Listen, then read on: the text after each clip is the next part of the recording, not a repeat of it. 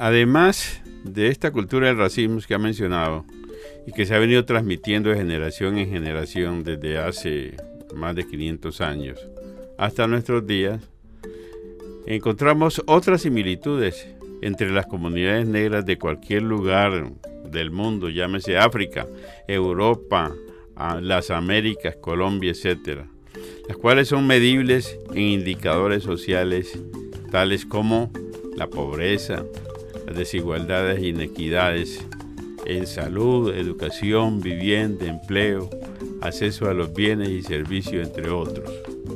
Y es así como quiero continuar la historia, ya que retomamos el tema de las desigualdades.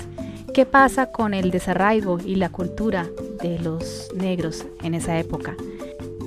Ellos fueron sacados violenta y abruptamente de sus territorios, capturados, apresados y transportados en inhumanos y penosos viajes a América, con la consiguiente fragmentación y dispersión de sus familias.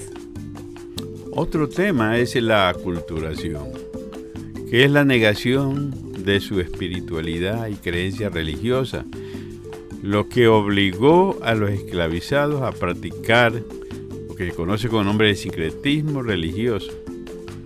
También hubo pérdida del autorreconocimiento y de su identidad. El cambio de nombre o sustantivo por el adjetivo negro, negro o cambio de su lengua nativa por el idioma castellano. Hubo prohibición de sus expresiones dancísticas y musicales, tales como los cánticos, arrullos, toques de tambores, y traemos el caso de San Pedro Claver en Cartagena que perseguía y castigaba a quienes eran sorprendidos tocando estos instrumentos. Decían que eran unos instrumentos del demonio. Lo mismo sucedió con el padre Mera y la marimba en el Pacífico colombiano. Él recorría los ríos y en donde encontraba una marimba sonando, la decomisaba y le echaba al río. argumentando también que quien la tocaba tenía pacto con el diablo. Bueno, Leonidas, muy interesante que, lo que nos comenta. ¿Qué tenemos ahora para una segunda pausa musical? Bueno, traemos otro tema también muy sabroso y que nos cuenta una historia importante. Eh, tiene que ver con esta, una composición del maestro Titecuré Alonso en la interpretación del Pete Conde Rodríguez, titulado La abolición. Escuchémoslo.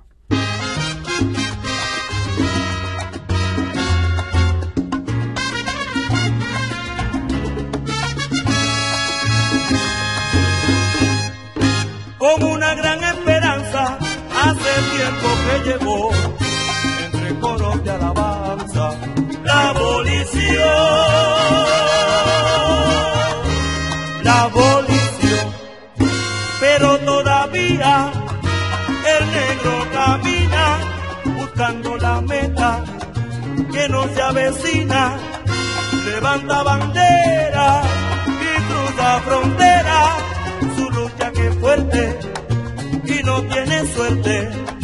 Con una gran esperanza, hace tiempo que llegó. Caballero sigue falsa la abolición. La abolición. Si la abolición llegó, el negro no la gozó. No la gozó, no la gozó. Su libertad nunca llegó. La abolición llegó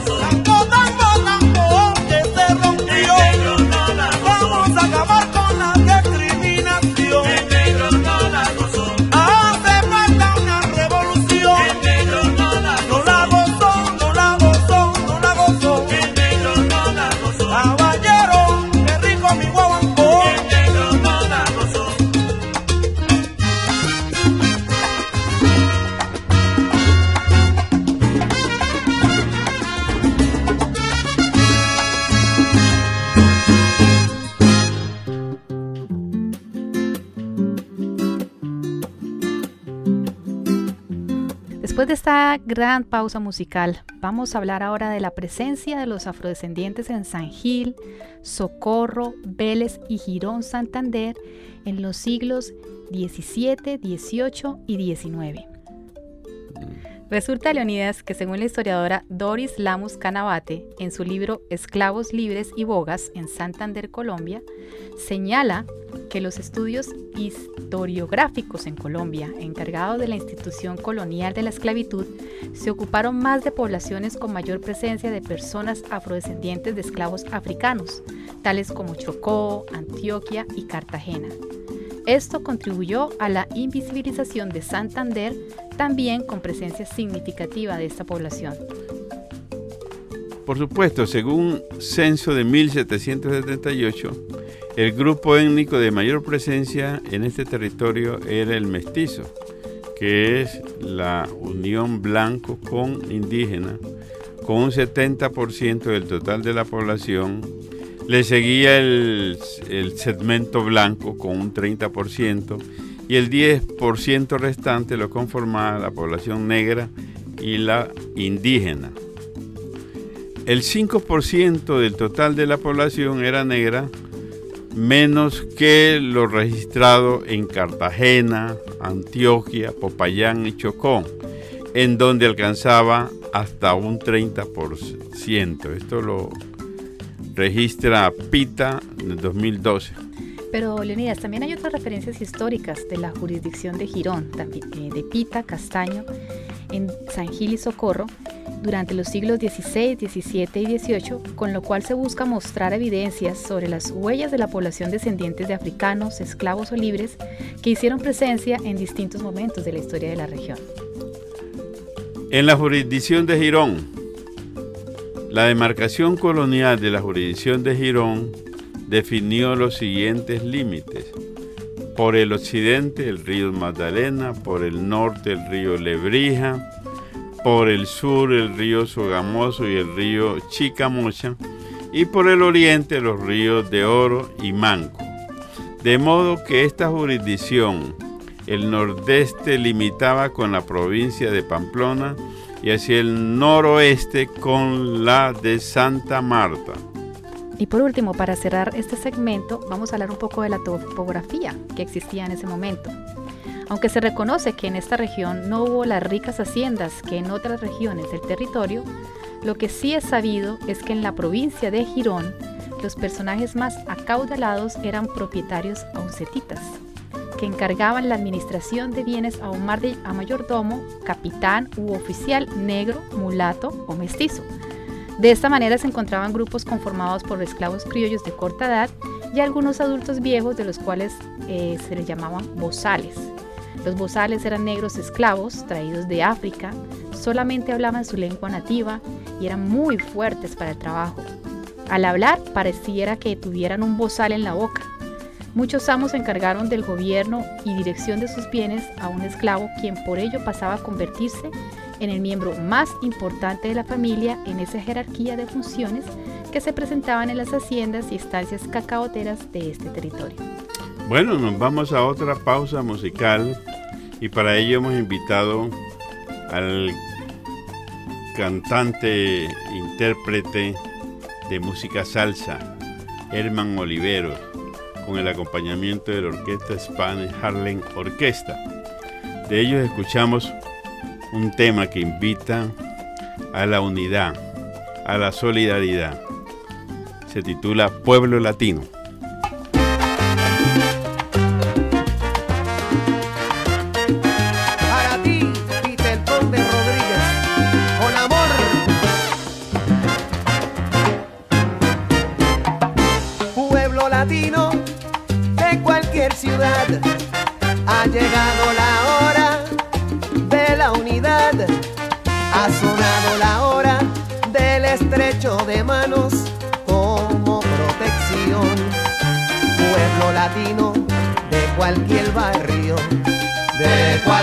Ciudad.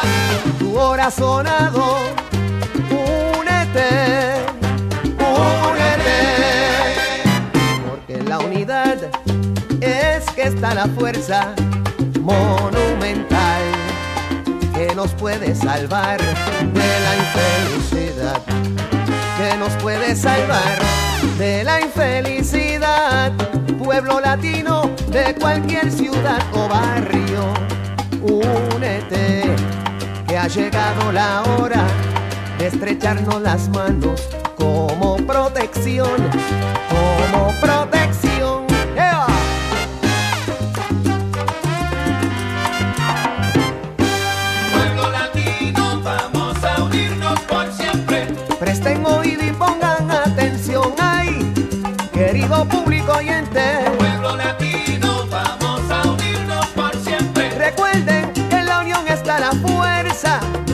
Se borre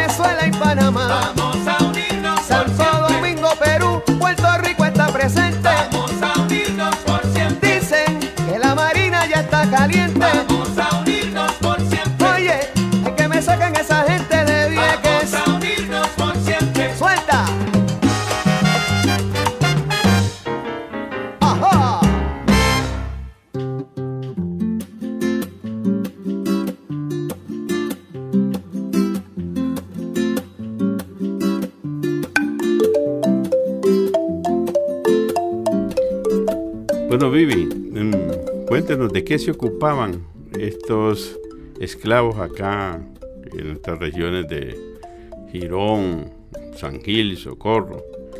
Entre las funciones que debían cumplir estaban llevar las cuentas, repartir y coordinar el trabajo, distribuir, dirigir y controlar la mano de obra, velar por la eficiencia de las cosechas y rendir cuentas y manifestar todo lo relacionado con las herramientas y las alhajas a sus amos. Bueno, ahora veamos eh, cuál era la composición de la población negra en este territorio. La población negra de esta región estaba conformada por negros bozales, quienes numéricamente eran inferiores a los negros criollos. Según un estudio hecho entre 1682 y 1759, las mujeres eran numéricamente inferiores a los hombres. Por cada mujer que aparece relacionada en las cartas de compraventa se registraban dos varones. Este desequilibrio demográfico incide en la conformación de las parejas matrimonios y familia, pues los varones se veían obligados a casarse o a mantener relaciones matrimoniales con afrodescendientes esclavos o libertos, incluso con indígenas que podían ser sirvientes y criados del amo. De hecho, Leonidas, muchos de estos negros bozales llevaban impresos en sus rostros tatuajes que se aplicaban en las sienes, en el entrecejo, en los párpados, lo cual es un indicio claro y contundente de sus raíces netamente africanas. Bueno, nos vamos a otra pausa musical. Para ello entonces invitamos al maestro Eliades Ochoa, quien con el grupo Afrocubismo interpretan un tema muy cubano eh, titulado Al, Al vaivén de mi carreta.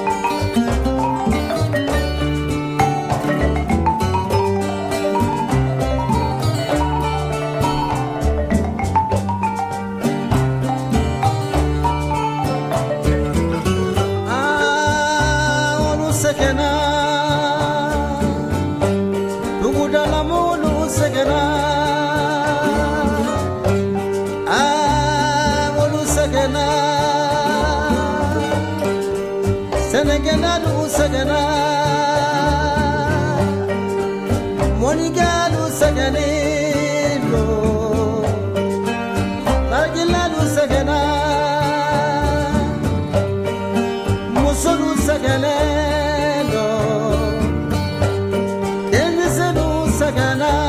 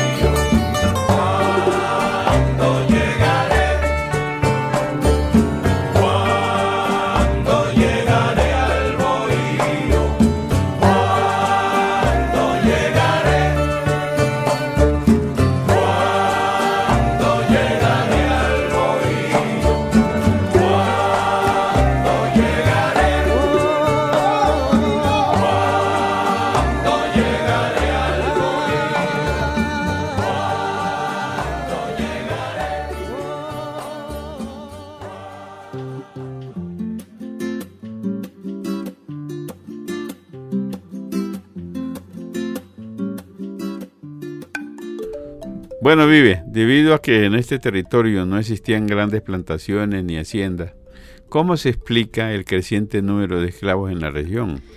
Pues una posible explicación es que los propietarios fomentaron los embarazos de sus esclavas, les proporcionaban ciertos cuidados especiales de la salud de las madres e hijos, y eh, todo ello porque consideraban que era una gran inversión que requería de cuidados para que generara buenos rendimientos. Mm. Leonidas, ya que estamos tocando este tema y ya hemos hablado de San Gil, Socorro, Girón y la población esclava procediente en ese entonces, ¿qué podemos contarles a nuestros oyentes sobre la población esclava afrodescendiente en Bucaramanga? Bueno, eh, según el escritor José Joaquín García, el 21 de mayo de 1851 y durante la presidencia de José Hilario López, se proclamó la libertad de los esclavos en el territorio nacional. De acuerdo con los datos de José J. García, para esta fecha había en Bucaramanga aproximadamente unas 50 personas negras esclavizadas. Se desconoce su, su procedencia y el tiempo que llevaban en Bucaramanga.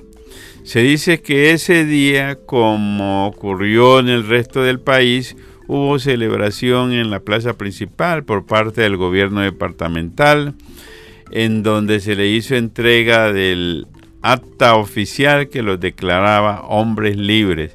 Además, se acompañó con la entrega de un gorro frigio como símbolo de la libertad. Lamentablemente a los esclavos nunca se les preparó para esta situación. No tenían absolutamente nada, no tenían tierra, sin vivienda, sin trabajo, sin dinero, incluso no tenían nada que comer. Por lo tanto, muchos de los esclavos prefirieron seguir en su condición anterior a fin de garantizar la subsistencia de ellos y sus familias.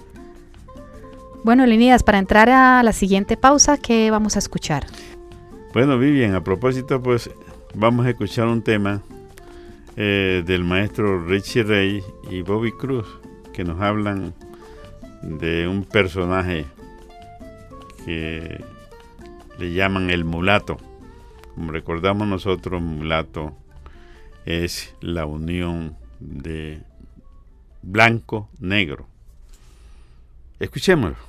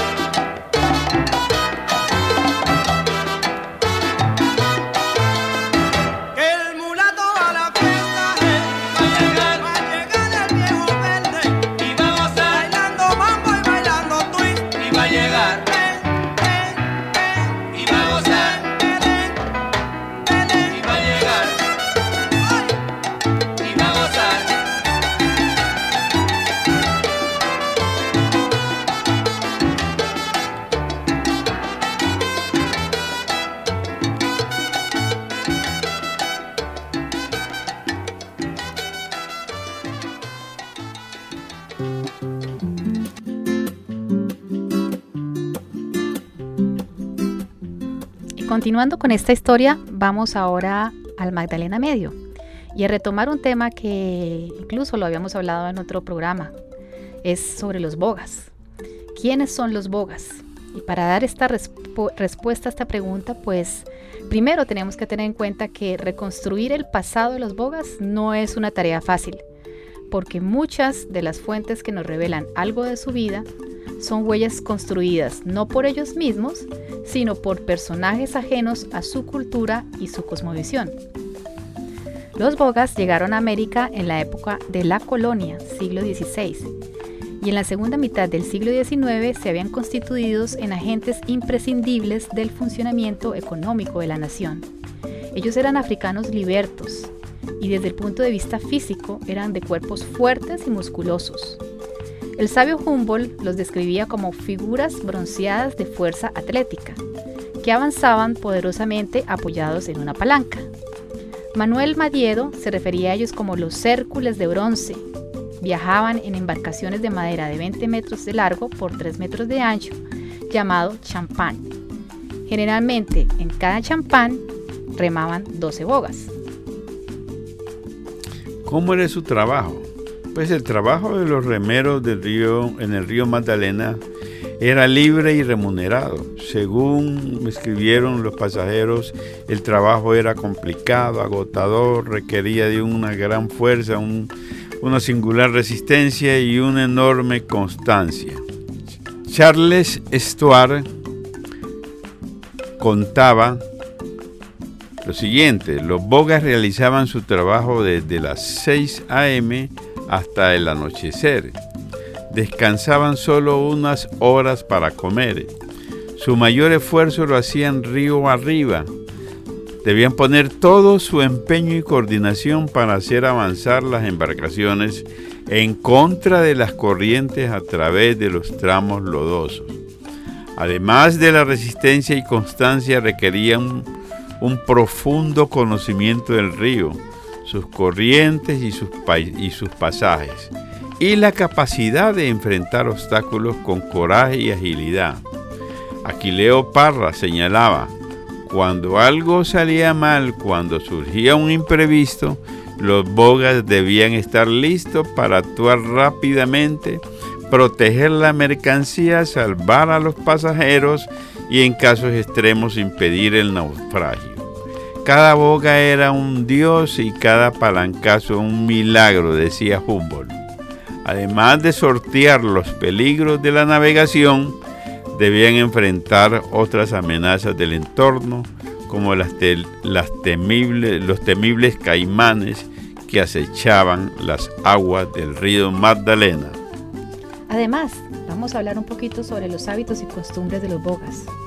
Ellos llevaban una vida sencilla, sin ciertas comodidades y lujos. Sus hábitos alimenticios eran a base de plátano, carne y pescado salado. Su vestuario estaba compuesto por dos camisas, dos calzones, un sombrero y un pañuelo. Sus hogares eran chozas de barro y paja, en ellas no había bienes materiales, a excepción de una hamaca y un par de butacas. Ellos no se mostraban miserables ni ansiosos por tener riquezas o ganar dinero. Después de una borrachera, podían dormir en la playa sin camisa durante toda la noche. Y según Domingo Acosta, Domingo Acosta decía que nunca había visto hombres tan contentos, tan contentos con su suerte y satisfechos de su fortuna. Otro, otro aspecto importante era la dimensión, es la dimensión cultural, cómo eran sus expresiones culturales. La dimensión cultural y religiosa, el conjunto de saberes, creencias y prácticas a través de los cuales los bogas interpretaban el mundo que los rodeaba, es una dimensión llena de muchos interrogantes por explorar. Los pasajeros contaban desde una perspectiva superficial y escéptica que los bogas tenían extrañas supersticiones o curiosas leyendas en torno a los animales de la selva o distintos lugares de los ríos. Los bogas contaban mil extravagantes preocupaciones sobre el río Cimitarra en la que contaban muchas leyendas haciendo antes la señal de la cruz. Por otro lado, el canto era para los bogas un compañero imprescindible del trabajo mientras remaban. Humboldt decía, los bogas siempre acompañaban el esfuerzo muscular de las palancas con una bárbara, lujuriosa, ululante gritería, a veces melancólica y a veces alegre. Bueno, nos vamos a otra pausa musical. Para ello, pues em, invitamos al maestro José Barro con un tema emblemático eh, que habla y relata aspectos relacionados con el tema que estamos tratando sobre los bogas. Se titula La Piragua, en la voz de Carlos Vives.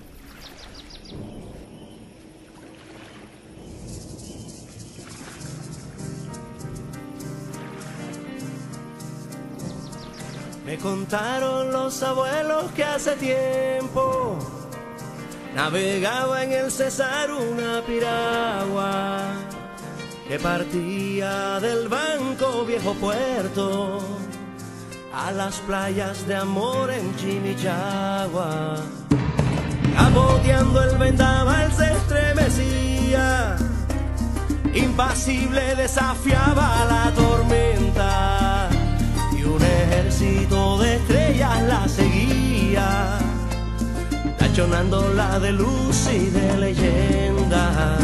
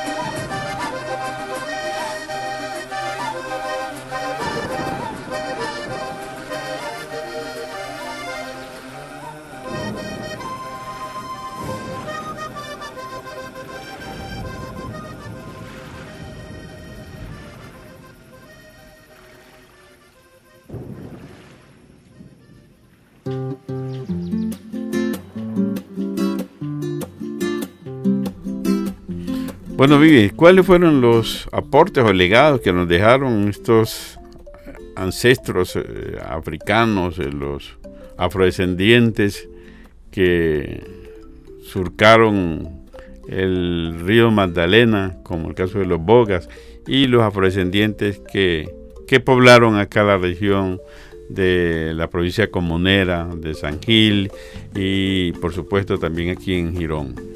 Bueno, el primer, el primer aporte fue el zambaje. Los bogas fueron los responsables de una nueva categoría étnica en el Magdalena Medio Santanderiano llamado el zambaje, que es el resultado de la unión del hombre negro con la mujer indígena. También hubo mezcla de negro con blanco que dio origen al mulato. Como segundo, ellos fueron actores culturales, trajeron y dejaron la música y la danza como el currulao, el bullerengue, el porro, la cumbia, el mapalé. Además, eh, nos dieron la tradición oral. Como eh, ellos eran de una cultura ágrafa, es decir, no escribían, no leían, pues no se les permitía, pues su mayor fortaleza era la oralidad, las personas mayores transmitían sus historias y cultura a los niños y jóvenes por el voz a voz. Los cuentos, mitos y leyendas, chistes, trovas, décimas eran parte de su quehacer diario al final de las duras jornadas de trabajo. También nos dejaron la fabricación de instrumentos musicales como el llamador, la tambora, aerófonos como la gaita macho y hembra, la flauta de millo, otros instrumentos de sacudida como las maracas. Ellos también eh, nos enseñaron a fabricar embarcaciones como potros, canoas, los champáns, donde ellos usualmente remaban. Además nos dejaron la medicina tradicional, como la partería y la botánica, la gastronomía, en la preparación de exquisitos platos de alimentos del río, principalmente el pescado. Y por todo lo anterior, el gobierno departamental en 2011, mediante el decreto 240 del noviembre 17 de 2011, declaró a las comunidades afrodescendientes de Santander como Patrimonio Cultural Viviente de Santander. Amigas y amigos de su emisora cultural Luis Carlos Galán Sarmiento, hemos llegado al final de su programa La Minga Cultural. En el control técnico, el señor Devinson Fonseca. Desde la mesa de trabajo, la doctora Vivian Idela Ocampo con sus comentarios y aportes de siempre. Y en la producción general, su servidor y amigo Leonidas Ocampo. ¿Con qué nos despedimos, doctora Vivian? Hoy los despido con una canción de su autoría, doctor Ocampo. Honor eh, que me hace. Que se titula Bucaramanga, de su producción de Sones y Cantares. Escuchémoslos.